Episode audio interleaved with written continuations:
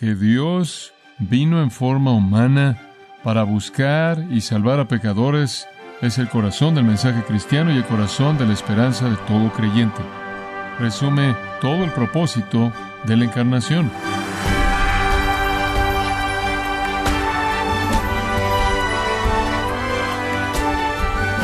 Sea usted bienvenido a esta edición de Gracia a vosotros con el pastor John MacArthur. El Hijo del Hombre vino a salvar lo que se había perdido, y esa misión fue recibida por los pecadores más despreciados de ese siglo. ¿Está usted consciente del deseo de Dios por salvarle la vida del infierno? El día de hoy John MacArthur nos muestra el anhelo del Señor por salvar a los pecadores al enseñarnos una de las tres parábolas del capítulo 15 de Lucas que describen este maravilloso amor de Cristo, parte de la serie Haciendo discípulos, aquí en gracia a vosotros. En Lucas 19, versículos 1 al 9 está la historia de Saqueo. La historia se concluye en el versículo 9 y después el punto de la historia es dado en el versículo 10 o el mensaje. El principio que es ilustrado en la historia de Saqueo es este. Versículo 10. Porque el Hijo del Hombre vino a buscar y a salvar lo que se había perdido. Eso resume la razón por la que Lucas registró bajo la inspiración del Espíritu Santo la historia de Saqueo. Es una historia del Señor buscando y salvando a un hombre perdido. Y francamente, es mi opinión personal. Me imagino que no hay una verdad más gloriosa ni más importante en la Biblia que esta en el versículo 10, que el Hijo del Hombre ha venido para buscar y salvar lo que se había perdido, es la verdad singular más importante desde el punto de vista humano jamás dada en la Escritura. Que Dios vino en forma humana para buscar y salvar a pecadores es el corazón del mensaje cristiano y el corazón de la esperanza de todo creyente. Resume todo el propósito de la encarnación. Dios es un Dios buscador y Cristo, quien revela a Dios, es un Salvador buscador, quien busca a hombres y a mujeres perdidos. Eso es básico en la fe cristiana. Desde la caída del hombre en el huerto, usted recuerda que antes de la caída Dios caminaba y hablaba con el hombre en el fresco del día inmediatamente después de su pecado. Dice en Génesis 3, 8 y 9 que Dios vino al huerto para hablar con el hombre y el hombre y la mujer estaban escondidos y Dios dijo, ¿dónde estás? Y a partir de ese punto hasta aquí y hasta que Jesús venga, Dios siempre estará buscando a hombres y a mujeres perdidos y preguntando, ¿dónde están? En uno de los textos más hermosos del Antiguo Testamento, el profeta Ezequiel, citando a Dios en el capítulo 34, versículo 16, dice, Buscaré a las perdidas, traeré a la que está dispersa, curaré a la quebrantada y fortaleceré a la enferma. Es la naturaleza de Dios que Él es un buscador de hombres y mujeres perdidos. Un poeta conocido identifica a Dios como el sabueso del cielo un sabueso que está rastreando a las almas perdidas. Dios encarnado, entonces Jesucristo también será un buscador de hombres y mujeres perdidos. Jesucristo, recordará usted, vino a revelar a Dios. Jesús dijo, si me habéis visto a mí, habéis visto al Padre. Ahora, no en esencia física, sino en virtud, en naturaleza, en el ser esencial, en atributos. Y si Dios es un Dios que busca hombres y mujeres perdidos, entonces Cristo es un Salvador que busca hombres y mujeres perdidos, porque Cristo revela a Dios, Cristo es Dios. Entonces Él dice, el Hijo del Hombre, versículo 10. Ese es el nombre favorito del Señor para sí mismo. Enfatiza su humanidad. Hijo de Dios obviamente enfatiza su deidad. Hijo del Hombre enfatiza su humanidad, su condescensión, su humillación, su venir para hacer el sacrificio a favor del hombre porque el Hijo del Hombre, Dios en carne humana, ha venido. Y eso se refiere a su nacimiento, su encarnación, su entrada al mundo, a buscar. Esto es lo que llamamos un infinitivo de propósito en el griego con el propósito de buscar. La palabra significa buscar, perseguir, esforzarse por escudriñar. Entonces él dice, Dios se ha encarnado, nació en este mundo con el propósito de buscar. Y después viene otro infinitivo de propósito, y para salvar. Ese término conocido se ha convertido en una palabra conocida en la fe cristiana, salvar, salvación, entendemos lo que eso significa, pero la raíz de la palabra griega significa rescatar o librar de peligro, preservar seguro del daño. Y el propósito entonces de la encarnación consistió en buscar y librar de daño. El griego dice, el que habiendo estado perdido, el que está perdido. El término habiendo sido perdido es una forma verbal, también puede significar habiendo sido arruinado, habiendo sido devastado, habiendo sido destruido. Entonces Jesucristo vino al mundo con el propósito de buscar a hombres y a mujeres perdidos, devastados, arruinados, destruidos, para librarlos del peligro, para rescatarlos del daño. El daño siendo el daño del pecado, la muerte y el infierno. El pecado ha devastado a todos los hombres y a las mujeres, el pecado los ha dejado distorsionados y arruinados y perdidos de su propósito por el que fueron creados y perdidos de la comunión de Dios y perdidos de la esperanza ahora y para siempre y perdidos del cielo y perdidos de la gloria y cortados de la promesa, están alejados de la vida de Dios, son extraños para Dios, están condenados sin esperanza y están en peligro inminente del infierno eterno. Y entonces el propósito de Cristo al venir al mundo no fue para ser un ejemplo, el propósito de Cristo al venir al mundo no fue para ser un maestro, Él hizo esas cosas, pero el propósito por el cual Él vino fue para rescatar a hombres y a mujeres del pecado y la muerte y el infierno y la desesperanza, y para preservarlos y que no fueran dañados por los siglos de los siglos en su presencia y en su gloria. De hecho, en Mateo 91 el mensaje fue dado, Llamará su nombre Jesús porque él que salvará su pueblo de sus pecados. Su nombre mismo es el nombre de un Salvador. Él vino para salvar. Él vino para llamar a pecadores al arrepentimiento. De hecho, el apóstol Pablo al escribirle a Timoteo en 1 Timoteo 1.15 dice, palabra fiel es esta y digna de ser recibida por todos, que Cristo Jesús vino al mundo para salvar pecadores. Ese es el corazón del Evangelio. Ahora sabemos que ese es el corazón del Evangelio, pero es mi convicción personal que Lucas, más que cualquier otro escritor de la Biblia, parece estar inclinado en enfatizar que Jesús vino para salvar a los perdidos. Es un tema continuo para él.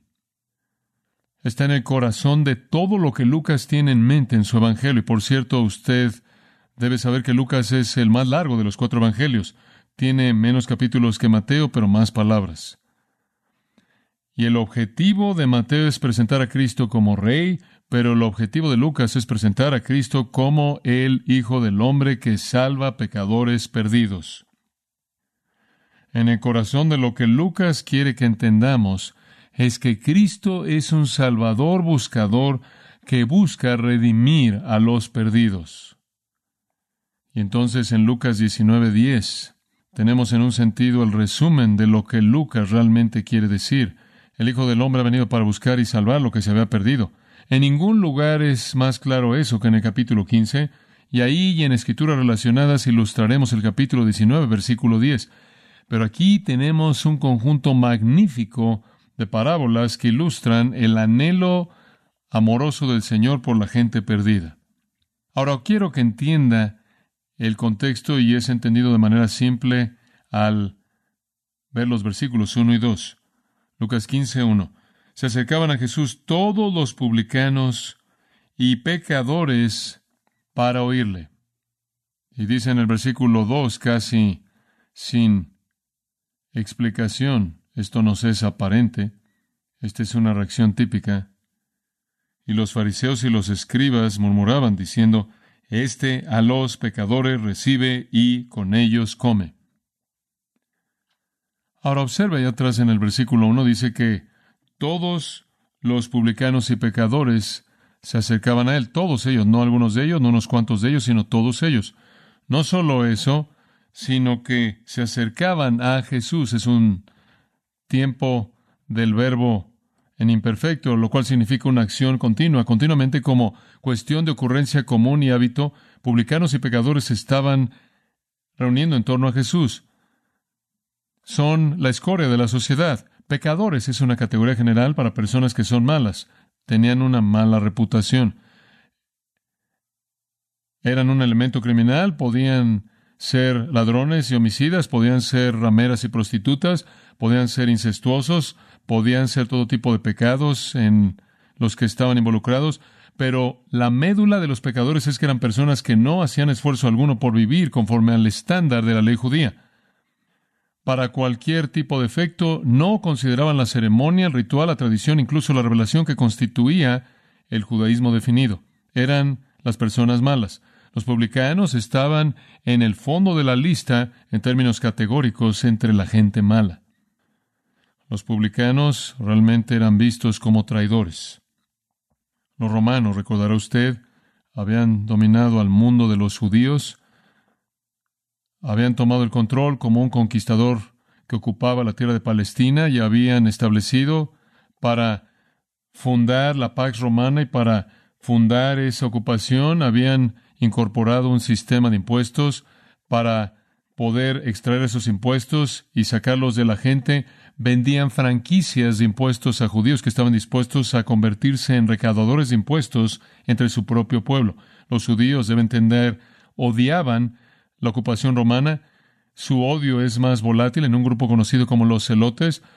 Incluso habían algunos llamados los sicarios que usaban espadas y cuchillos y operaban como terroristas matando apuñalando a soldados romanos. Los judíos menospreciaban esa ocupación y que un judío comprara una franquicia de impuestos y después fuera empleado por Roma para extraer impuestos de su propio pueblo era ser el traidor definitivo.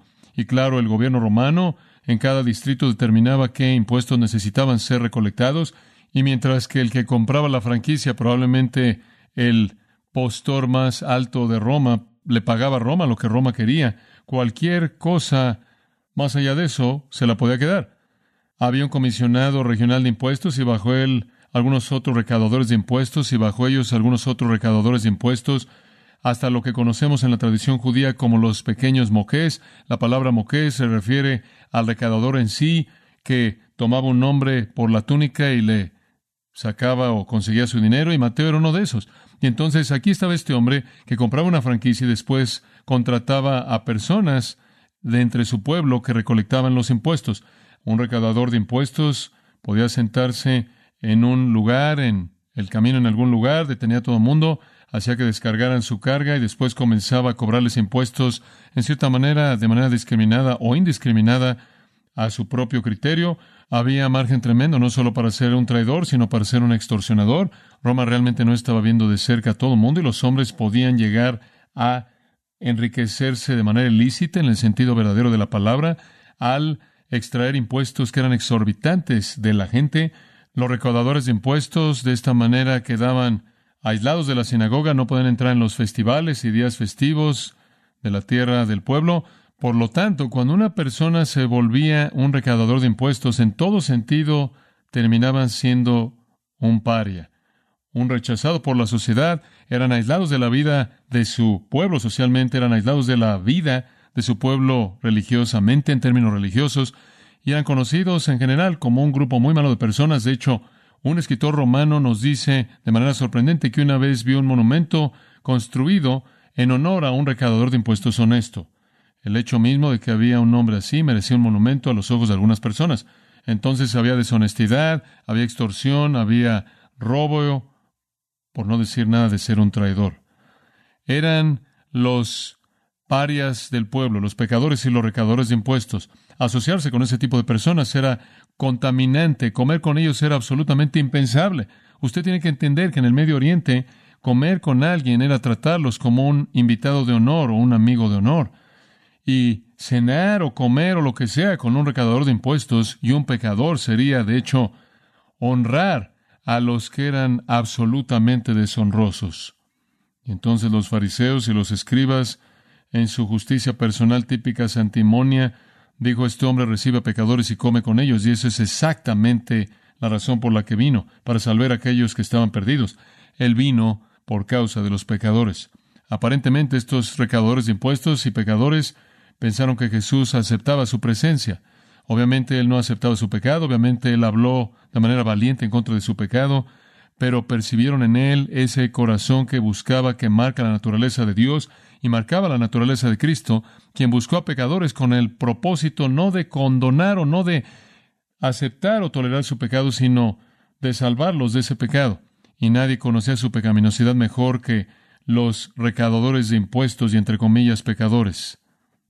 De hecho, esta es una preocupación tan grande con Lucas que para el capítulo 19 ya ha mencionado a recaudadores de impuestos seis veces, y cada vez que los menciona, los menciona de una manera favorable.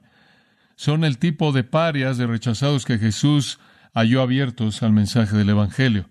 Regrese por un momento al capítulo 5 de Lucas, y un recaudador de impuestos muy famoso que mencioné hace un momento, llamado Leví o Mateo. En el versículo 27 de Lucas 5, Jesús señaló a un recaudador de impuestos llamado Leví sentado ahí, listo para cobrar impuestos, y le dijo, sígueme, y aquí el Señor llama a un recaudador de impuestos rechazado a su propio servicio personal como uno de los discípulos, y él dejó todo, se levantó y comenzó a seguirlo. Y hubo una transformación a tal grado en su vida que él preparó una recepción grande en el versículo 29 para el Señor en su casa.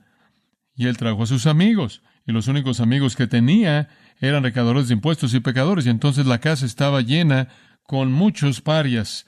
Y los fariseos y los escribas de nuevo, de manera predecible, comenzaron a quejarse y sus discípulos diciendo, ¿por qué comes y bebes con los recaudadores de impuestos y los pecadores? Y Jesús usa esta ocasión para enseñar el principio básico de su ministerio. No es aquellos, versículo 31, que están bien, los que necesitan un médico, sino los que están enfermos.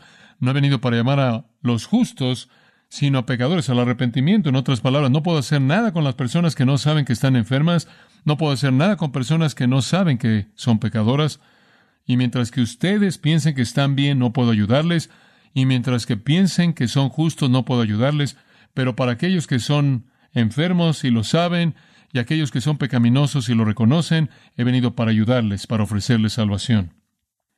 Jesús mostró una gracia en particular al escoger a este Mateo rechazado para ser parte de su propio círculo de discípulos y después usar esa oportunidad del gozo de Mateo al invitar a todos sus amigos para expresarle a los líderes de Israel su corazón por aquellos que estaban perdidos. Lucas de nuevo en el capítulo 7, versículo 29 dice, y cuando todo el pueblo y los publicanos oyeron esto, reconocieron la justicia de Dios habiendo sido bautizados con el bautismo de Juan. Y de nuevo volvemos a ver a recaudadores de impuestos como la audiencia, quien responde a la verdad a tal grado que nuestro Señor les trae las nuevas de salvación. Capítulo 18, ¿recuerda usted este relato maravilloso? Versículo 10, la parábola que nuestro Señor les enseñó, una parábola acerca de confiar en la justicia personal. Dos hombres fueron al templo a orar, uno era fariseo y el otro publicano. El fariseo puesto en pie oraba consigo mismo, diciendo, Dios, te doy gracias porque no soy como los otros, ladrones, injustos, adúlteros. Ese es el tipo de personas que serían categorizadas como pecadores. Ni siquiera como este, aquí está lo peor, publicano. Ayuno dos veces por semana, pago diezmos de todo lo que gano. En otras palabras, él está diciendo a Dios cuán bueno es él y él está diciendo a Dios cuán agradecido está porque él no necesita a Dios. Pero el publicano, estando a cierta distancia, no se atrevía ni siquiera a levantar sus ojos al cielo, sino que se golpeaba el pecho diciendo, Dios sé propicio a mí el pecador, como si él fuera el único. Os digo, Jesús dijo que este hombre descendió a su casa justificado antes que el otro, porque todo el que se enaltece a sí mismo será humillado y el que se humilla a sí mismo será enaltecido. Y entonces el Señor incluso en una parábola usa otro publicano como una ilustración de uno que abraza la salvación verdadera porque él abraza la realidad de su pecaminosidad y la necesidad de la misericordia de Dios. Entonces Jesús continuamente le ministró a los recaudadores de impuestos y pecadores expulsados por la sociedad. Ahora regresa al capítulo 15. En esta ocasión estaban reunidos en torno a él como con frecuencia lo hacían para escuchar lo que tenía que decir. Estaban conscientes obviamente de sus pecados socialmente, y se identificaron con el corazón buscador de Cristo. De hecho, Lucas dice en el capítulo 7, versículo 34, que el tipo común de lema que se le mencionaba a Jesús era que él era amigo de publicanos y de pecadores. Él era un amigo de publicanos y pecadores. Como puede ver, todo esto encaja en la mente de Lucas, que él vino para buscar y salvar a los perdidos. Y mientras que todos los hombres están perdidos, no todos los hombres sabían eso, no todos los hombres estaban dispuestos a reconocer eso, pero cuando fue el caso, él se volvió el amigo, el salvador buscador con el corazón por los perdidos. Por otro lado, versículo 2, los fariseos y los escribas murmuraban diciendo, Este a los pecadores recibe y con ellos come, y se colocan en contraste no tenían un corazón, un deseo hacia los parias, no, tenían un corazón hacia el pecador, no tenían un corazón hacia los perdidos en absoluto. Son un contraste fuerte a la naturaleza de Cristo, un contraste fuerte al corazón de Dios. Ahora, esta es la audiencia. Los fariseos y los escribas, por un lado, murmurando que él incluso come con estos pecadores y publicanos, y los publicanos y pecadores por otro lado. Y él les enseña tres parábolas, muy simples, muy directas, no son malentendidas. Parábola número uno. Y todas tienen el mismo punto básico. Número uno, versículo tres. Entonces él le refirió esta parábola diciendo, ¿qué hombre de vosotros, teniendo cien ovejas y pierde una de ellas, no deja la noventa y nueve en el desierto y va tras las que se perdió hasta encontrarla? Y cuando la encuentra, la pone sobre sus hombros gozoso. Y al llegar a casa, reúne a sus amigos y vecinos diciéndoles, Gozaos conmigo, porque he encontrado mi oveja que se había perdido. La idea del versículo 4 es la frase que, hombre entre ustedes y demás, la idea es que nadie haría algo diferente de esto. Todos ustedes saben que harían esto si fueran un pastor y tuvieran cien ovejas, pero perdiste una de ellas, dejarías las noventa y nueve que estaban seguras en el rebaño, irías a buscar esa oveja perdida. Todo pastor haría eso. No era solo cuestión de deber, era cuestión de afecto. A lo largo de un periodo de tiempo, esas ovejas eran conocidas por el pastor, conocidas por nombre. Conforme cada noche las examinaba, cuando regresaban al redil, él llegaba a conocer cada una de ellas. Y cuando una era perdida, el pastor iba a buscar esa. Y después, en el versículo 5, después de haberla encontrado, él la coloca en sus hombros y el pastor tomaba el vientre de la oveja y lo jalaba contra su cuello, jalaba las patas frontales y las amarraba en un pequeño nudo y salía cargando su oveja de regreso al redil. Y dice en el versículo 6, al llegar a casa reúne a sus amigos y vecinos, diciéndoles, para que tuvieran una celebración, gozaos conmigo porque he encontrado mi oveja que se había perdido. La parábola solo tiene un punto básico, el gozo del pastor que buscó y encontró a la oveja perdida. Eso es tan obvio como puede ser. Sus amigos son llamados al panorama, a la situación, para que usted y yo podamos entender la amplitud tremenda de gozo y la profundidad de emoción que el pastor está sintiendo. Él no puede celebrar solo. Es demasiado emocionante. Es demasiado maravilloso. No es algo que él en silencio puede decir en su corazón. No es agradable, no es maravilloso que eso pasó. Él tiene que invitar a un grupo grande de personas para una gran celebración porque su gozo es tan profundo. Y entonces, el resumen de todo viene en el versículo 7. Aquí está la aplicación. Os digo que así habrá más gozo. Y creo que es mejor no decir más gozo, es mejor traducirlas en la palabra más, la cual fue añadida. Y si usted fuera a añadir una palabra y la palabra más bien al final de la frase, os digo de la misma manera que habrá gozo en el cielo por un pecador que se arrepiente, en lugar que por 99 justos que no necesitan de arrepentimiento. En otras palabras, hay gozo en el cielo por un pecador que se arrepiente al grado que Dios llama una celebración. Ahora, ¿qué nos dice esto? Esto nos dice que Dios es ese pastor buscador cuyo deseo por encontrar esa oveja es cumplido al encontrarla, pero el gozo es tan grande que no puede contenerlo en sí mismo y debe ser compartido. Y se vuelve el gozo del cielo. ¡Qué verdad tan tremenda! El énfasis de nuevo está en el corazón buscador de Dios, que busca hasta que encuentra esa que está perdida y después cuyo regocijo ni siquiera puede ser contenido hasta que es esparcido por todos los ángeles del cielo. Qué pensamiento tan tremendo.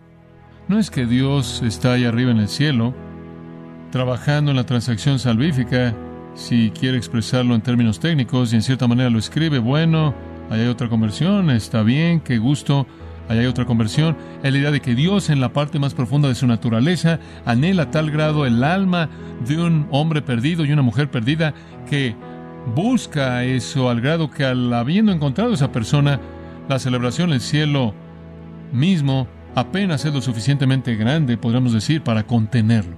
El corazón buscador de Dios, ese es el punto. Dios busca a los pecadores, Dios no es como los fariseos y los escribas. Él no murmura en contra de los pecadores, Él no menosprecia a los pecadores, Él ama a los pecadores, Él no busca mantenerlos alejados, Él busca traerlos.